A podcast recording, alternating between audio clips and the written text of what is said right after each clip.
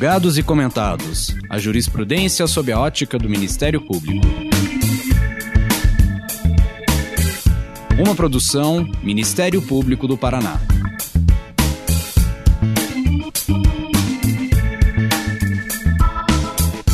Olá, estamos começando mais um episódio do Julgados e Comentados. Eu sou Sâmia Bonavides e hoje vou abordar juntamente com uma ilustre convidada, o tema garantismo e seu papel no sistema penal. Não é um tema fácil, não é sequer um tema simples, mas sabemos que pode ser bem mais dificultada a sua compreensão ou tornada complexa sua interpretação quando conjugada em contextos equivocados em relação à aplicação da teoria garantista de Luigi Ferraioli. Visando facilitar um pouco a leitura e a aplicação dos princípios constitucionais garantistas em nosso direito, contamos hoje com a participação de Ana Cláudia Pinho, promotora de justiça do Ministério Público do Pará e professora do curso de Direito da Universidade Federal do Pará. Ana Cláudia, seja muito bem-vinda. Muito obrigada, doutora Sâmia Bonavides. Inicialmente, quero muito agradecer o seu carinhoso convite para poder estar com vocês aqui nesse podcast. Dizer que é um prazer enorme poder debater, poder discutir, poder trocar algumas ideias sobre um tema que me é tão caro. Então, como a senhora adiantou, sou promotora de justiça do Ministério Público do Estado do Pará. Aliás, esse ano completo 30 anos no MP do Pará é, e também professora da Universidade Federal do Pará no curso de graduação, também no mestrado e no doutorado. Também sou doutora em Direito pela mesma universidade e coordeno um grupo de pesquisa chamado Garantismo e Movimento. Então, é, eu posso lhe dizer, dizer a, a, aos nossos ouvintes e às nossas ouvintes que eu estudo o garantismo há 21 anos, porque o meu primeiro exemplar do Direito e Razão, que foi o, a versão em espanhol, ela data de 2001. Então, desde então, eu comecei a estudar o garantismo, fiz um mestrado com base na teoria do Luiz Ferraioli, o doutorado também, e a minha área de atuação dentro do PPGD da UFPA também é no garantismo penal e sigo estudando. É uma teoria tão densa e tão complexa que todos os dias, mesmo lendo quase que diariamente texto do Ferraioli, a gente sempre tem essa mesma sensação que a senhora falou no início, de que é muito complicado, de que é complexo, de que não é simples e que a gente precisa cada vez mais avançar nas discussões. Muito obrigada. Quando a gente menciona esse tema, garantismo, o que surge são perspectivas de sua interpretação frente ao direito penal e o processual penal, que costumam, inclusive, ser diversas e pretendem reduzir sua legitimidade no que ele tem de suporte protetivo para aqueles que experimentam a potestade do Estado no campo criminal. Na visão dos que esperam que a persecução penal e a condenação tenham como principal objetivo o desestímulo às novas práticas delitivas por meio de uma imposição quase sempre certa de uma pena e também de reprovação, em relação à acusação feita é que o garantismo pode soar como meio para a impunidade e enfraquecimento das estruturas repressivas, bem como do próprio direito penal. Já na perspectiva daqueles que compreendem e respeitam a presunção de inocência como uma garantia fundamental para todos os cidadãos, para todas as cidadãs, e que há um conjunto de garantias e direitos fundamentais que legitimam a aplicação do direito penal, o garantismo seria, então, indissociável das bases democráticas e modularia o poder punitivo. Então, explique para nós o garantismo penal como concebido pelo filósofo italiano Luigi Ferraioli e quais são as principais bases teóricas do garantismo penal por ele desenvolvido e onde entraria a vítima nesse contexto? Obrigada, doutora Sam. Excelente pergunta para a gente começar o nosso bate-papo. Então vamos lá. Certa vez, num artigo, eu disse que o garantismo ele era a genie do processo penal, usando uma metáfora da obra do grande Chico Buarque de Holanda. Né, querendo dizer com isso que todos jogavam pedra no garantismo, mas no final das contas, somente ele pode nos salvar e somente ele pode nos redimir. Então, o garantismo ele é um convidado que entrou no Brasil pela porta dos fundos. Vou explicar o que eu quero dizer com isso. A obra Direito e Razão, Teoria do Garantismo Penal, que é a obra-prima de Ferraioli, onde ele estrutura a teoria do garantismo penal, ela é publicada na Itália em 1989. Logo depois, ela chega no Brasil com uma certa desconfiança, porque nós saímos do período da ditadura militar e Ferraioli, já respondendo à sua questão em relação às bases teóricas, Ferraioli é um positivista. Então, Ferraioli ele está longe de ser, é, como muitas vezes o acusam, um abolicionista, um anarquista que prega a impunidade. Todo o contrário, Ferraioli é um positivista da teoria analítica, ele é um filósofo analítico.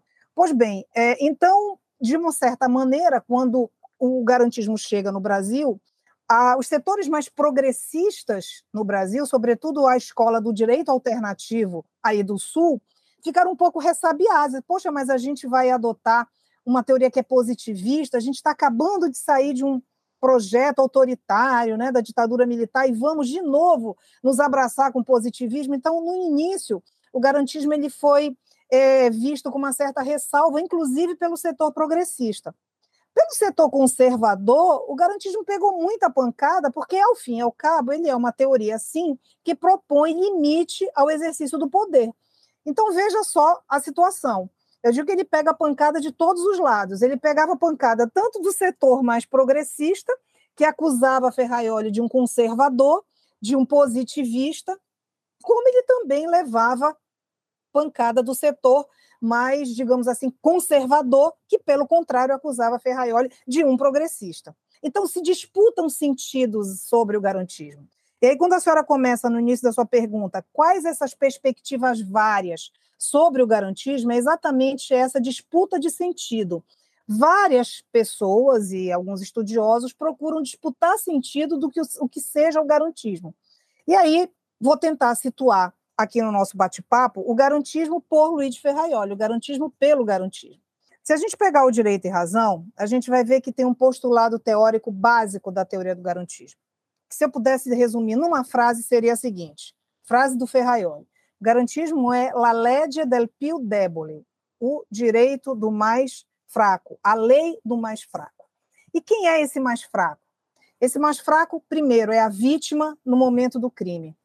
Depois é o investigado no momento da investigação. Depois é o réu, é o acusado no momento do processo. E, por fim, é o condenado no momento da execução da pena.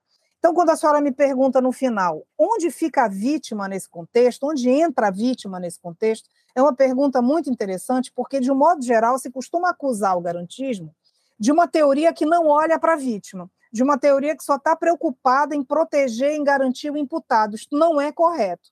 No primeiro momento, o mais débil é a vítima. Então, diz Ferraioli, nós precisamos, número um, de uma séria teoria de bem jurídico. Então, por exemplo, a gente vê que no Brasil, infelizmente, a gente não tem uma séria teoria do bem jurídico. No Brasil, a gente tem crimes que são graves, punidos de forma muito branda.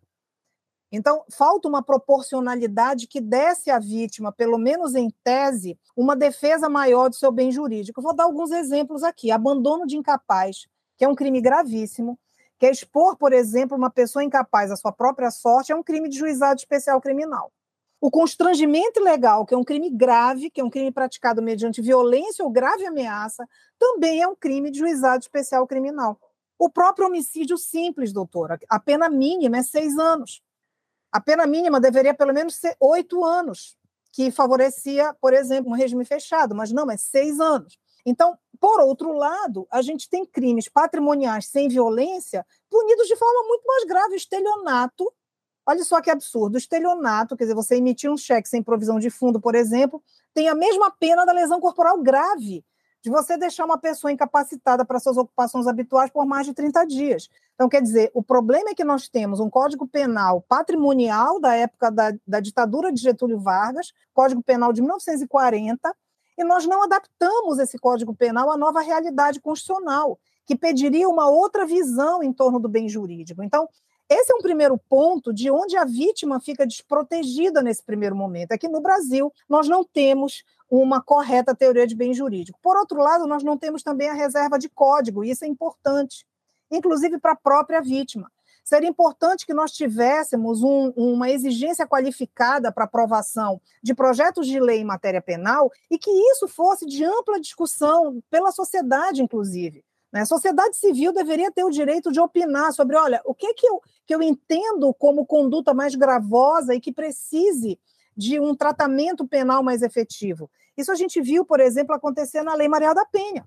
É, houve um amplo debate, houve uma ampla discussão entre os movimentos feministas na época, e nós tivemos um resultado que foi para esse grupo satisfatório.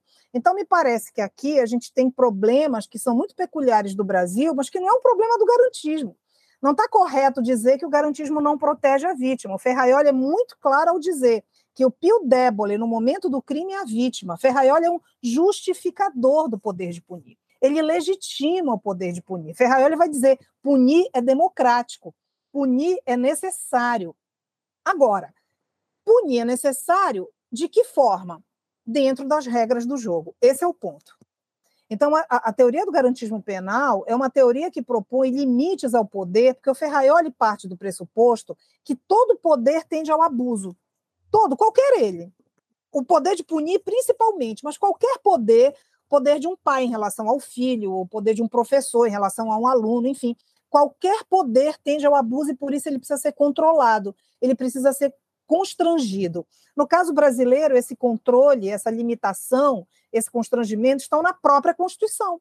Então, não é nenhuma invenção nossa dizer que a nossa Constituição de 88 é garantista. se a gente lê o artigo 5 tudo que está ali são garantias a favor do imputado. Então, quando começa o processo penal, quando tem início o processo penal, o acusado é o polo mais fraco, o acusado é o polo mais débil. Então, nesse momento, a vítima saiu. Ela não faz parte da estrutura do processo penal. O processo penal tem o Ministério Público como acusador, aí eu falo preferencialmente nos crimes de ação penal pública, tem o réu de outro lado, que vai se contrapor a essa acusação, e aqui em cima o juiz, que é o terzo, né, que é o terceiro, né? Daí Ferraioli chamada a garantia da imparcialidade do juiz de terzietà, que em italiano significa o terceiro, a qualidade de ser um terceiro desinteressado que vai julgar. Né? Então, essa estrutura, a vítima não faz parte, né? a vítima foi retirada no momento em que a vingança privada saiu da esfera da jurisdição penal. E daí, quando a senhora pergunta, não pode ficar, por conta dessas garantias, é, uma sensação de impunidade eu digo não. Por quê? Porque, para responder essa pergunta, a primeira coisa que a gente tem que se questionar é qual é o objetivo do processo penal? O que, que a gente espera do processo penal? Se alguém me disser que espera do processo penal condenação a qualquer custo, aí eu estaria de acordo e diria: é, realmente, se você entende que o processo penal é um instrumento para condenar uma pessoa a qualquer custo, ou seja, que os fins justificam os meios, aí eu estou de acordo que as garantias podem soar como um obstáculo, como algo que vai atrapalhar esse objetivo e pode ser interpretado como impunidade. Porém, não me parece que essa é a leitura correta no Estado democrático de direito. No Estado democrático de direito, pelo próprio princípio da presunção de inocência, o objetivo do processo penal não é condenar a qualquer custo, não é condenar qualquer pessoa, é condenar pessoas culpadas. Esse é o ponto. Então, se o objetivo do processo penal é condenar pessoas culpadas, as garantias jamais, jamais importarão impunidade. As garantias, pelo contrário, elas serão o limite necessário para assegurar que a pessoa culpada será condenada e que, eventualmente, pessoas inocentes não serão. Essa é a grande preocupação do Ferraioli. Com certeza, você tocou em aspectos muito importantes, né? Primeiro, se você pressupõe a necessidade de condenar, condenar a qualquer custo, o problema não está no, no garantismo, o problema está nesse pressuposto.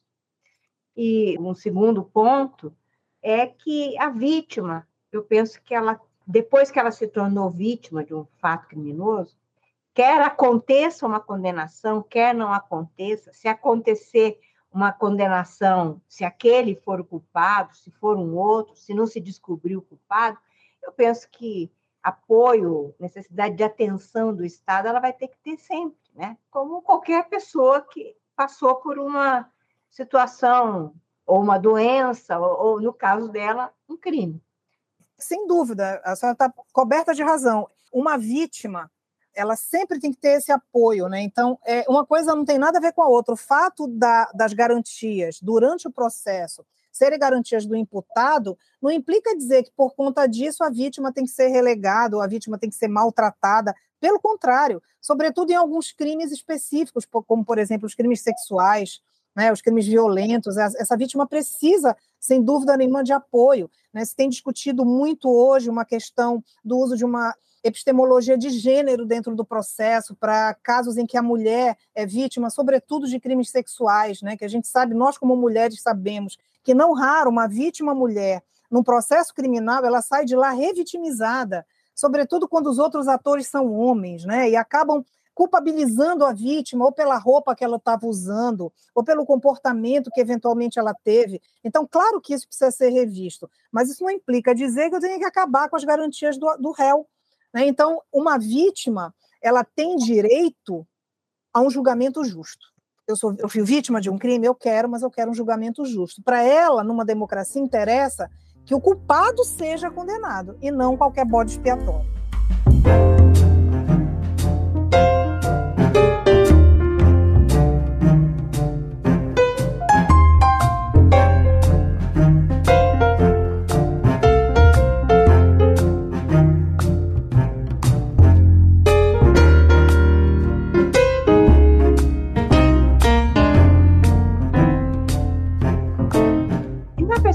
Perspectiva de Luigi Ferraioli, o garantismo jurídico tem um vínculo muito estreito com o Estado Democrático de Direito, na sua própria Constituição. Né? Essa Constituição que é orientadora de todo o ordenamento jurídico, na medida em que contém a Carta dos Direitos Fundamentais do Indivíduo. Por isso que o processo penal tem esse papel limitador do poder punitivo que você ressaltou tão bem, tão corretamente também garantidor dos direitos fundamentais do acusado ou investigado, segundo ele, Ferraioli, né? Ora, isso não parece difícil de entender, na medida em que qualquer pessoa almeja ter a chance de poder demonstrar que não deve ser condenada. Ou seja, ela quer apenas que seus direitos como cidadã possam balizar uma tomada de decisão condenatória ou absolutória. Mas não lhe parece que, muito menos pelo interesse que se tem em contrapor direitos das vítimas contra garantias do investigado ou réu, mas muito mais pela necessidade de serem apontados culpados, mas sempre numa perspectiva que nós não podemos esquecer da seletividade penal. É que há, então, muita dificuldade de se ampliar o garantismo no Brasil? Sem dúvida, doutor. É assim, eu acho que a resposta a isso a gente vai ter que ir um pouquinho para a nossa história. É, eu costumo dizer que, que a, a tradição do direito e do processo penal no Brasil é uma tradição autoritária, porque a gente começa a nossa história de direito penal e de processo penal, de sistema de justiça criminal, com base na escravidão, como de todo o resto das, das instituições republicanas brasileiras nasceram, infelizmente, na chaga da escravidão. Então, veja, se a gente parar para pensar que o Brasil passou muito mais tempo sob a égide da escravidão do que fora dela, pelo menos do ponto de vista formal, isso explica muita coisa. Então, quando a senhora toca no ponto da seletividade, a gente precisa lembrar que hoje o Brasil está com aproximadamente, dados do CNJ, 915 mil presos. Desses, 66% são pessoas negras, pretas e pardas. Então, isso é um recado que para nós, isso nos diz muita coisa. Obviamente que isso não está nos dizendo que 66% significa eu, eu ler que ah, somente pessoas negras praticam crime no Brasil. Não, isso significa dizer que o sistema penal ele é praticamente direcionado para essa categoria vulnerabilizada da sociedade brasileira. Então, essa tradição autoritária do sistema de justiça criminal, ela explica muito dessa sua pergunta.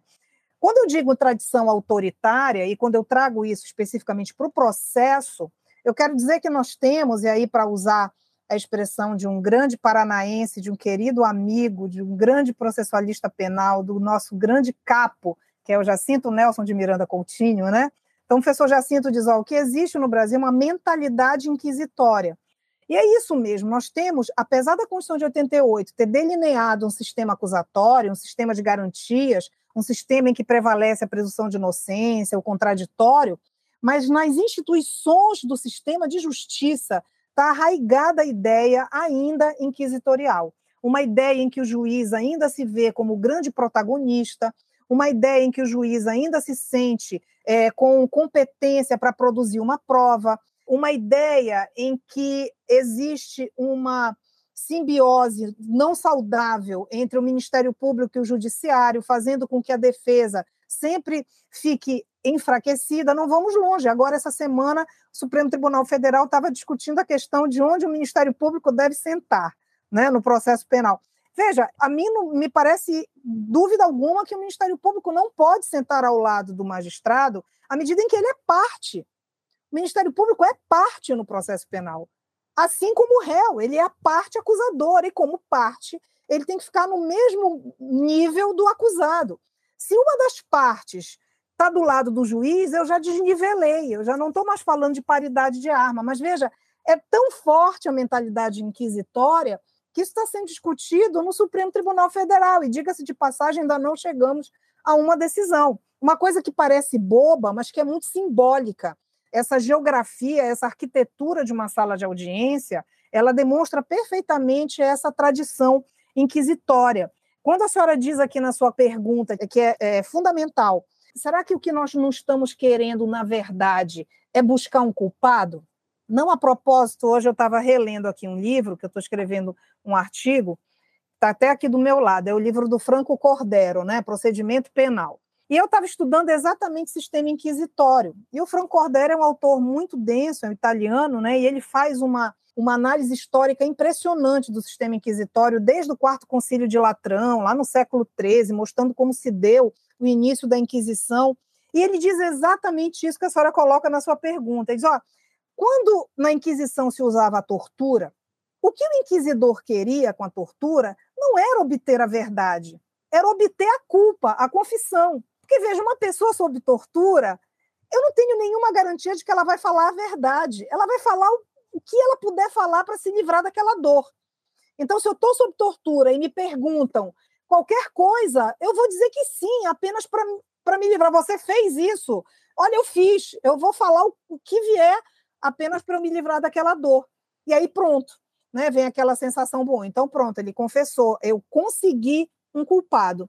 Guardadas as devidas proporções, claro que a gente não está mais no século XIII, mas guardadas as devidas proporções, isso é muito típico da mentalidade inquisitória do processo penal brasileiro na ideia dos atores da justiça criminal, é exatamente isso que a senhora coloca. Eu quero muito mais encontrar um culpado do que propriamente entender que o processo é garantia. Né? O processo ele, ele não tem por objetivo condenar, nem absolver. Ele tem por objetivo garantir. Ele tem por objetivo fazer o jogo limpo. Eu, na promotoria, é como eu sempre digo né, para os estagiários, eu, eu atuo há muitos anos na promotoria criminal eu saí da promotoria criminal há coisa de um ano e meio, porque eu fui convidada pelo atual Procurador-Geral de Justiça, doutor César Matar, para assumir o Centro de Apoio Operacional de Direitos Humanos.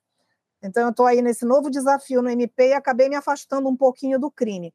Mas durante muito tempo no crime, eu sempre digo para os estagiários: ó, quando chega aqui um inquérito policial, essa pessoa que está aqui ela é inocente. E ela é inocente não é porque eu quero, porque eu acho bonitinha, é porque está na Constituição que ela é inocente. Então, para a gente entrar com uma denúncia contra essa pessoa, a gente precisa seguir regras.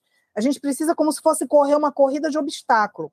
eu tenho que ter prova lista, eu tenho que ter prova de que efetivamente essa pessoa praticou um fato típico, antijurídico e culpável, eu tenho que ver se não incorreu aqui nenhum princípio que afasta a tipicidade, aí eu ia dando aquele beabá. Porque não existe a ideia, que foi muito criada no sistema inquisitório, de que na dúvida, pró societate. Em dúbio, eu denuncio. Em dúbio, pró societate. Eu vou denunciar a favor da sociedade. No final, se eu entender que não tem provas, aí sim eu. Pe... Isso não existe, doutora, porque o processo em si já é uma pena.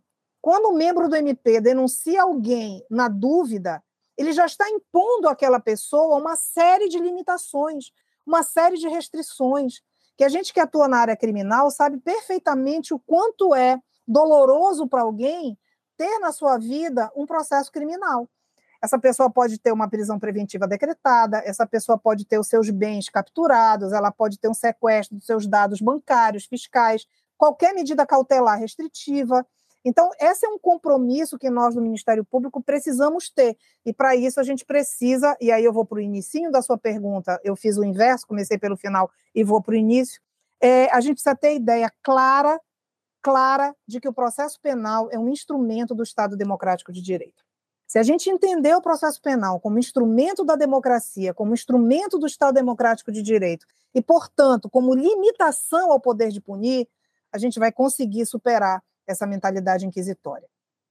Pois é, muito sério tudo isso que a gente está falando, que, na verdade, isso deveria ser um material básico com que a gente, com que cada um de nós que atua numa instituição, e principalmente instituições como o Ministério Público, eu acho que é, é, essa é a reflexão inicial que a gente tem que fazer sempre. E se despir muito dos preconceitos que a gente tem, né? de tudo isso que, na verdade, acaba afetando né? e interferindo nas nossas decisões, que são decisões de grande importância para a vida democrática.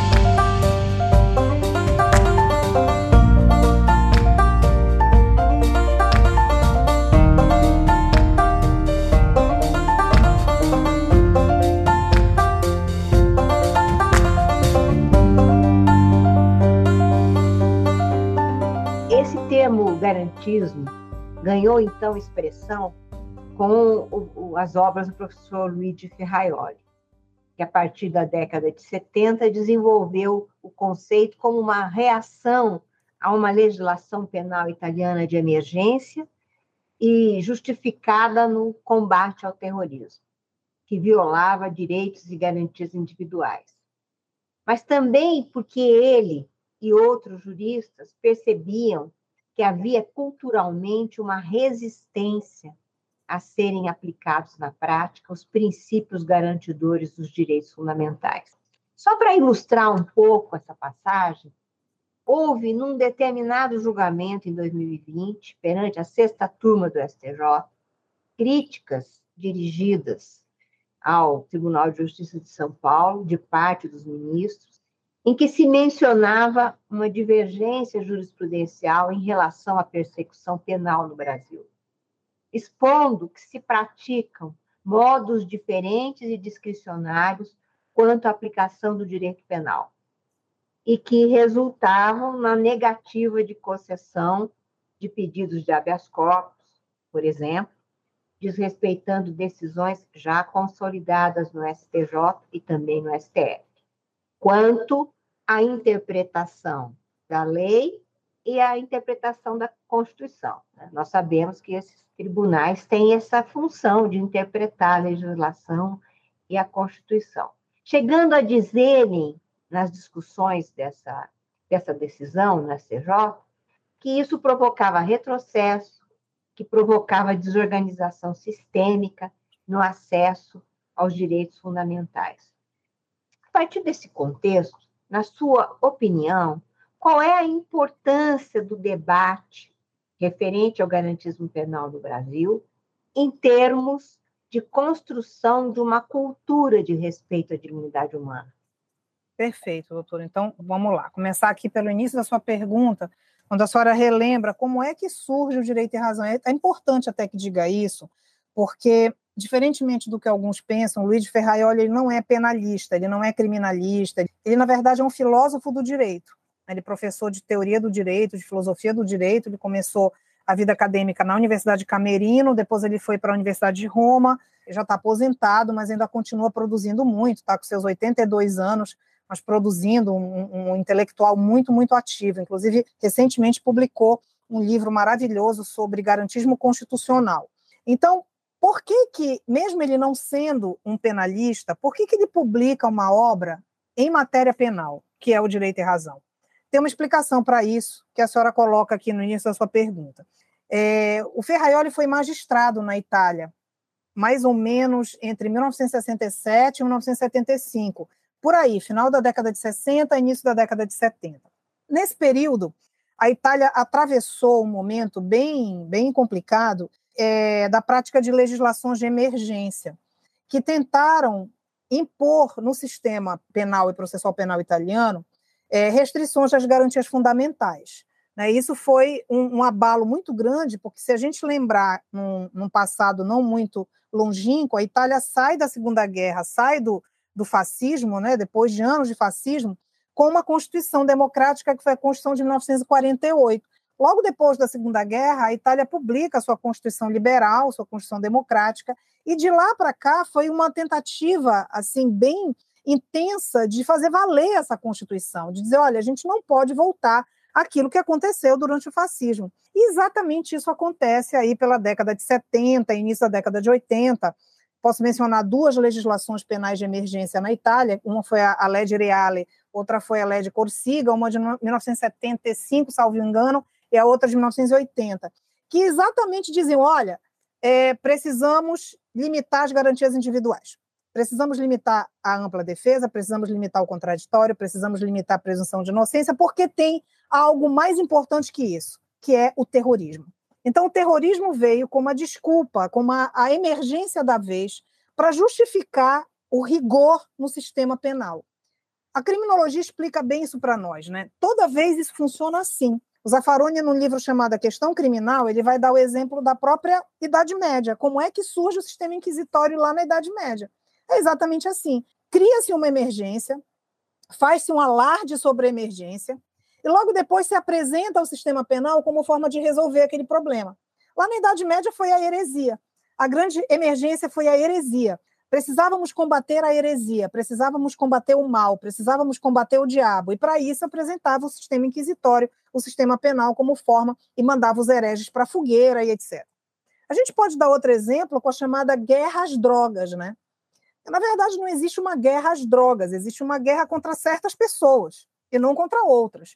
É como eu sempre digo para os alunos da graduação: olha, existe tráfico de droga na periferia de Belém, mas também existe tráfico de droga nos bairros nobres de, da capital.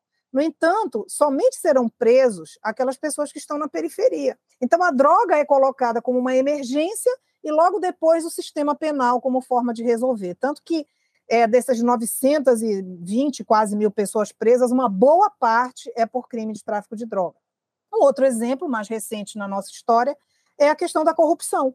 A corrupção foi levantada aí, sobretudo por conta da Operação Lava Jato, ali de 2014 para frente, como a grande emergência da vez. Ó, precisamos combater a corrupção, a corrupção é o grande mal do país, o Brasil não vai para frente por causa disso. E para isso, apresentamos um sistema penal mais duro, em que, inclusive, o juiz foi é, suspeito, né, por conta de quebra de imparcialidade, já definida, decidida e batido martelo na Suprema Corte, e tudo isso aconteceu sob a escusa, sob a desculpa de uma emergência. E assim foi na Itália. E o Ferraioli sentiu isso na pele, ele era juiz na época. E ele, então, na época, fez parte de um grupo chamado Magistratura Democrática, que era um grupo de juízes intelectuais que resistiram, a palavra, inclusive, que a senhora usa aí na sua pergunta, houve uma resistência, eles resistiram a essa legislação de emergência, dizendo não, nós temos que fazer valer a Constituição. Exatamente por isso ele escreveu Direito e Razão no campo penal, porque ele teve essa experiência e ele percebeu que o campo penal é o campo onde existe uma tensão mais conflituosa entre as liberdades de um lado e o poder do outro. Então, essa é a razão que explica o motivo pelo qual o Ferraioli escreve seu primeiro livro é, no âmbito penal. Só que depois ele abre, né, mesmo o último capítulo do Direito e Razão, se chama Para uma Teoria Geral do Garantismo, ele diz: olha, tudo isso que eu falei até agora pode ser adaptado para outras esferas da ciência jurídica. Aí, anos depois, já em 2007, ele publica o Princípio Iuris, e aí ele vai falar de um garantismo civil, de um garantismo patrimonial, de um garantismo social e de um garantismo internacional. Bom, dito isso, vem a sua pergunta: como é que fica a jurisprudência em relação a essa questão? Como é que fica é, essa questão delicada, por exemplo, da, da manutenção de uma certa uniformidade na jurisprudência. É, é, pode cada juiz fazer de um jeito? É, o STJ já decidiu de uma maneira, o STF já disse assim. Bem, eu acho que aqui a gente precisa analisar alguns pontos. Primeiro, existe algo que é objetivo, como, por exemplo, as súmulas vinculantes do Supremo Tribunal Federal. Então, o Supremo Tribunal Federal, em última análise, é a instituição republicana, é a instituição do sistema de justiça que tem a palavra final sobre interpretação constitucional. Então, se uma determinada interpretação foi dada pelo Supremo e isso virou, isso teve repercussão geral, ou isso virou uma súmula vinculante, obviamente todos os órgãos da justiça inferiores são obrigados a cumprir. Ah, mas eu não concordo. Ok, a gente até pode, levando, recolocando a matéria, vai recolocando a matéria. Tanto que um dia o Supremo pode mudar.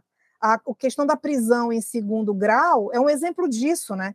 O quanto que o Supremo já alterou o seu posicionamento, podia, não podia, pode prender alguém quando ainda pende recurso. É, desde a minha perspectiva garantista, não, porque a presunção de inocência aí fica completamente de, é, debilitada. Mas o Supremo já entendeu durante muito tempo que podia, que isso não era um problema. Então veja que a própria corte vai revendo os seus posicionamentos. Então, por uma questão de uniformidade da jurisprudência, me parece que esse tipo de decisão, que tem repercussão geral, que vincula, sobretudo por parte do Supremo Tribunal Federal, sim, a gente precisa acatar, ainda que a gente discorde dela, isso faz parte do jogo democrático. Agora, outras decisões, me parece que a Defensoria Pública, doutor, ela tem, até mais do que o Ministério Público, um papel importantíssimo nesse cenário. Um aluno, certa feita na, na, da graduação, fez um TCC sobre isso. Ele, ele foi pesquisar, num âmbito bem restrito aqui de Belém, a importância da Defensoria Pública de levar determinadas teses para o STJ. E foi um resultado muito bom. A Defensoria Pública aqui de Belém, aqui do Estado do Pará, ela é muito bem estruturada. Os defensores públicos da área criminal são muito preparados. E várias vezes o STJ reviu decisões aqui do Tribunal de Justiça do Pará em prol de acusados vulneráveis por conta de teses levadas pela defensoria. Então, me parece que esse é um papel que a Defensoria Pública tem nesse contexto de tentar provocar uma jurisprudência mais garantista. Várias coisas que a gente tem conseguido vêm daí, e eu vou citar algumas, por exemplo. O ministro Rogério Schietti, do STJ, tem feito votos sensacionais, decisões muito boas do aspecto garantista, no que concerne, sobretudo, a questão da prova testemunhal e do reconhecimento de pessoa. A gente que atua na área criminal, sobretudo nos ministérios públicos do Estado, a gente sabe que isso é um problemão que a gente enfrenta. Como promotora de justiça, por exemplo, é crime de roubo. Qual é a tua principal testemunha? A própria vítima. E aí você coloca a vítima para reconhecer um réu. E a legislação brasileira não tem um estándar, não tem uma definição objetiva. O artigo 226 que trabalha com isso, ele é muito incipiente sobre a questão do reconhecimento. Não sei como funciona aí, mas aqui, por exemplo, tem pessoas que fazem na delegacia reconhecimento por foto. Mostra uma fotografia sem padrão nenhum, sem nenhuma padronização para a pessoa reconhecer. Eu já peguei o um inquérito, doutora, que eu pedi o arquivamento, em que o policial mostrava a foto de uma pessoa suspeita no celular uma foto totalmente, não dava nem para ter nitidez, e perguntava para a vítima: Você reconhece essa pessoa? E a vítima: Ah, é, foi esse, reconheço. Então, assim, me parece que o STJ está tendo essa preocupação ultimamente, tem é, esses votos muito bons do, do ministro Schietti, que vem provocando uma, uma mudança de entendimento para uma jurisprudência mais garantista. Então, quando a senhora termina a pergunta, qual a importância desse debate? É, até hoje mesmo escrevi um, um, outro artigo que deve sair no Conju em breve, exatamente sobre isso. Qual é a importância do debate do garantismo dentro, por exemplo, da Corte Constitucional? É importante, sim. Por que, que é importante? Porque das teorias que a gente tem a nosso dispor, sem dúvida nenhuma, o garantismo penal do Luiz Ferraioli é a melhor de todas. é a mais democrática para que a gente possa caminhar realmente para uma realização total do Estado Democrático de Direito. Então, esse debate é algo que a gente não pode se furtar de fazer.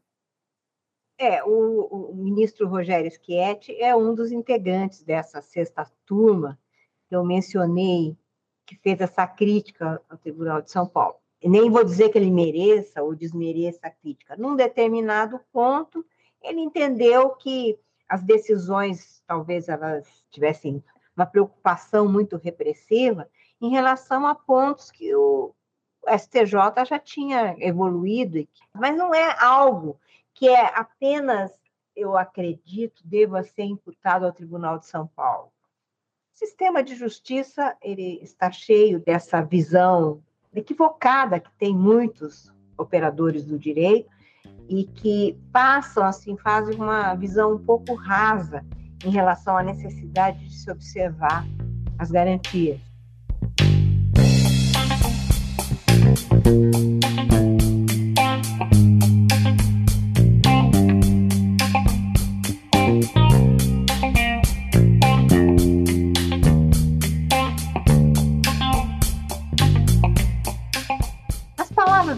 Ferraioli, o esquema epistemológico apontado na sua obra e o modelo penal garantista têm o defeito fundamental de corresponder a um modelo limite amplamente idealista, de caráter utópico, mas ressalva ele que isso não significa dizer que ele não possa ser satisfeito, em maior ou em menor grau, a depender das técnicas legislativas e judiciais aplicadas. Acho que tudo isso a gente está efetivamente conversando um pouco aqui onde é que está situado o problema. Né?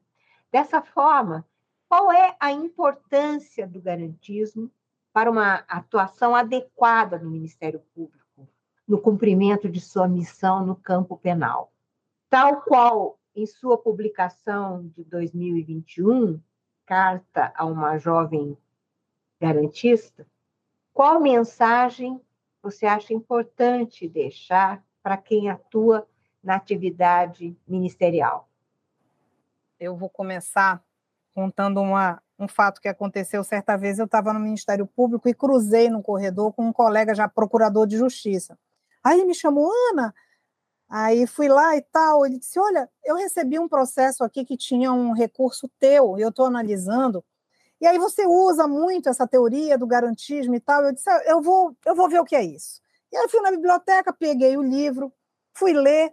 Mas, Ana, eu não, eu não, vi nada demais nessa teoria. Ela é simplesmente ser garantista é cumprir a Constituição. Aí eu ri para ele, eu disse: é, doutor, é exatamente isso. O senhor definiu muito bem. Ser garantista é cumprir a Constituição. Se nossa, mas que tanta dificuldade, por que, que as pessoas colocam tanta, é, tanta dificuldade para adotar a teoria e tal? Eu disse, pois é, para o senhor ver. Enfim. Então, eu acho que isso bem ilustra um ponto importante né? Existe um preconceito muito grande em relação ao garantismo, é mais ou menos é, em relação, por exemplo, à maniçoba, que é um prato típico aqui do Pará, que eu particularmente adoro, é minha comida preferida, meu prato preferido, mas eu hei de convir que ela não tem um aspecto lá muito agradável. Você olha a maniçoba, ela é uma comida de origem indígena, é feita com a folha da mandioca e com os ingredientes muito parecidos com da feijoada e ela tem uma cor escura e às vezes é, ela é uma comida gordurosa, uma comida, enfim. O aspecto dela, digamos, não é o dos mais agradáveis. Dizem que a gente come primeiro com os olhos, né? Então tem muita gente que diz assim: "Ah, eu não gosto de maniçoba". Aí eu pergunto: "Mas tu já provaste?" "Ah, não, eu nunca provei, mas eu não gosto". Isso não pode falar que tu não gosta se tu nunca provaste. Existe um preconceito contra a pobre da maniçoba que na verdade é uma iguaria deliciosíssima e as pessoas deixam de provar porque acham que ela não deve ser boa. Eu digo que alguma coisa parecida acontece com o garantismo. As pessoas nunca leram, de um modo geral, o direito e razão. O Ferraioli não é um autor simples, ele é um autor denso, ele é um filósofo do direito, ele vem da filosofia analítica, enfim. Ele requer um pouquinho de esforço. Mas, enfim, nada fora do comum. Mas nunca leram direito e razão para poder falar alguma coisa sobre isso. Então, já dizem que não gostam do Ferraioli ou que não gostam do garantismo por ouvir dizer, né, aquela testemunha do ouvir dizer, ah, mas eu ouvi dizer que ele é um abolicionista, então ouviu dizer errado. Ele não é. Pelo contrário, ele faz uma crítica bastante contundente ao abolicionismo. Ah, mas eu ouvi dizer que ele é favorável a qualquer tipo de abrandamento punitivo. Você ouviu errado. Se você não leu, deixa eu lhe dizer uma coisa: o Ferraioli, por exemplo, é contra todas as medidas premiais na execução penal. Ele é contra livramento condicional, ele é contra progressão de regime. Ah, é mesmo? Eu digo, é, tem toda uma explicação teórica para isso, mas sim, ele não é alguém do oba-oba punitivo, pelo contrário, ele é um legitimador, enfim, toda uma série de coisas. Então, eu acho que o primeiro ponto é vamos tentar deixar os nossos prejuízos de lado, porque esses prejuízos, esses juízos prévios, eles acabam tornando para nós, voltando para nós como prejuízo. Nós acabamos sendo prejudicados por causa de um prejuízo. E vamos ler, vamos à fonte e vamos ver, como constatou o meu colega aqui, procurador, que não tinha nada demais, mas é isso. É, é isso. Então, eu acho que esse é um primeiro ponto. Nós temos uma resistência muito grande ao desconhecido, a algo que a gente não conhece, que a gente nunca viu, mas que a gente ouviu falar coisas que, obviamente, são equivocadas, fake news, né, sobre o garantismo, e a gente acaba se emprenhando pelo ouvido e não dá chance a ir à fonte. Então, esse me parece que é um primeiro ponto que a gente precisa considerar. Outro ponto que está na sua pergunta, muito bem colocado. Efetivamente, está corretíssimo. O sistema garantista é um sistema utópico mesmo. Ele é um sistema em que o Ferraioli não descreve o direito como é, ele prescreve um direito como deve ser. Ele diz assim: olha, o direito penal e o processo penal ideais, modelo limite, modelo ideal, devem ser assim. E aí ele vem com os dez axiomas, que são os princípios, né? É, não há pena sem crime, não há crime sem lei, não há lei sem necessidade, não há necessidade sem ofensa, não há ofensa sem culpa, não há culpa sem processo, não há processo sem acusação, não há acusação sem prova, não há prova sem defesa. São os dez axiomas do Ferraioli que ele estabelece em latim, né? ele coloca isso em latim, vem da escolástica, mas enfim, o que ele quer dizer é que existem esses dez princípios, que o ideal para um sistema garantista 100% é que todos esses princípios sejam observados. Eles são? Não. Ele próprio reconhece. Não. Entre um grau zero e um grau 100 de garantismo, eu tenho graus intermediários, eu tenho graus de garantismo. É mais ou menos, doutor, o que acontece com a nossa Constituição de 88. Nossa Constituição de 88, ela também é um projeto de dever ser. A gente já ouviu, eu já ouvi muita gente dizendo assim: ah, essa Constituição ela não é boa para o Brasil, não. Essa Constituição ela é boa para a Suécia, ela é boa para a Noruega. E eu digo: não. Talvez lá eles nem precisem de uma tão detalhada como a nossa. Ela é boa para a gente mesmo. Porque se com ela a gente ainda está longe de defender os direitos de todos, imaginem se nós não tivéssemos ela. Então é a mesma coisa do garantismo. Se com garantismo está difícil de chegar nesse modelo ideal, veja, Ferraioli não diz que é impossível. Ele diz que é uma utopia no sentido de que isso precisa de um processo, né? A gente precisa caminhar para cada vez mais cumprir o máximo que nós pudermos do sistema garantista. Não é impossível. Eu uso a metáfora, como é que se diz, do sarrafo, da, da, do salto com vara. Não tem a história do sarrafo? Então, o garantismo ele joga o sarrafo lá para cima. A Constituição de 88 ela joga o sarrafo lá para cima. A gente vai ter que suar para pular aquele sarrafo. Nem sempre a gente vai conseguir. Então, esse é um ponto. Efetivamente, é o modelo limite. Na carta a uma jovem garantista, foi um desabafo que eu fiz ali naquele texto. Na verdade, era uma conversa comigo mesma. A jovem garantista era eu há 30 anos atrás. Então, eu fiz ali uma conversa comigo mesma do que eu faria diferente se voltasse no tempo. É, enfim, então, o, que, que, eu, o que, que eu poderia recomendar? Qual seria o meu conselho, qual seria a minha mensagem para os colegas do Ministério Público? Primeiro, vamos nos despir dos nossos preconceitos. Vamos entender que a gente vem, nós estamos inseridos num contexto autoritário e a gente precisa ser resistência a esse contexto autoritário. Então, se a gente entender isso, e a gente entende isso por meio da história, isso já é um grande passo. Segundo, estudar o garantismo. Vamos à fonte. Porque somente estudando a gente vai ter esse estranhamento positivo que teve o meu colega. Mas é isso? É cumprir a Constituição? Então, a gente vai encontrar ali um caminho muito bem delineado, muito bem construído, muito bem traçado de como chegar. E eu digo, por experiência própria, quem está nos ouvindo, isto não é impossível. Tem gente que diz assim: ah, a teoria é muito bonita, mas na prática não funciona. Funciona sim. É o que eu procuro fazer há 30 anos dentro do Ministério Público. Desde que eu, há 30 não, vamos lá, há 20, porque eu comecei a estudar o garantismo tem 21. Porque eu, eu, digo que eu me tornei uma promotora de justiça muito melhor depois que eu estudei, né? Depois que eu fiz o mestrado, doutorado, conheci o garantismo, é, eu me sinto uma profissional muito mais qualificada para lidar na área criminal.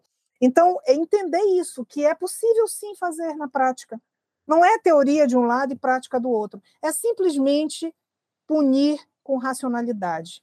É punir pessoas culpadas. É punir respeitando a regra do jogo. Que gosto tem, doutora, a gente jogar um jogo de tabuleiro, qualquer jogo, um jogo de cartas, e trapacear? Ah, eu trapaceei, mas eu ganhei. Não é gostoso, não tem gosto nenhum legal. Né? O legal é você terminar um processo, seja ele redundando numa condenação, seja ele redundando numa absolvição, mas é você terminar o processo com aquele gosto doce de dizer: eu fiz o jogo limpo, eu dei ao réu toda a oportunidade de se defender. As provas que eu apresentei para ele foram todas lícitas, foram todas obtidas dentro do jogo democrático. E no final, se for para condenar, que seja, se for para absolver, que seja. Quem ganha sempre é a democracia. Perfeito. As lições que você passou aqui hoje, vamos dizer, a gente podia conversar até muito mais. Né? Não se recomenda que podcast seja muito longo, mas se a gente conversasse o dobro disso, nós teríamos o dobro para passar de reflexões que são reflexões da maior relevância para um operador do direito e principalmente para um operador do direito de uma instituição como é o Ministério Público. É aqui, justamente, que a gente tem que pôr em prática ideias e ações e uma atuação que corresponda ao estatuto jurídico, político, constitucional. E falar de garantismo não é mais do que isso.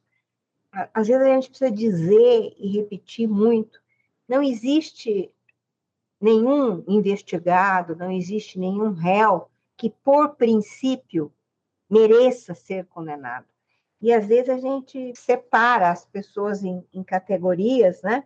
E, nesse nosso processo penal, em que nós temos dificuldade muito grande de produção de provas, né? De realizar uma persecução penal à altura do que está previsto no nosso estatuto jurídico, na nossa, na nossa legislação, para melhorar este ambiente processual penal que nós temos aí.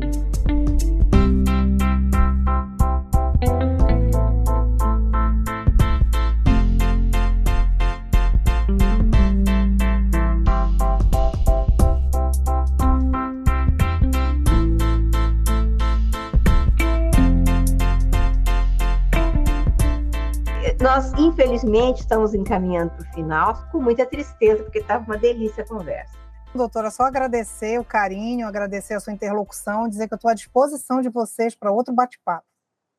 Quero agradecer finalmente a nossa querida convidada, Ana Cláudia Pim, promotora de justiça do Ministério Público do Pará, com a sua brilhante participação, deu uma contribuição muito grande aqui para o nosso podcast. O nosso podcast é muito ouvido e acredito que esse episódio será mais ainda.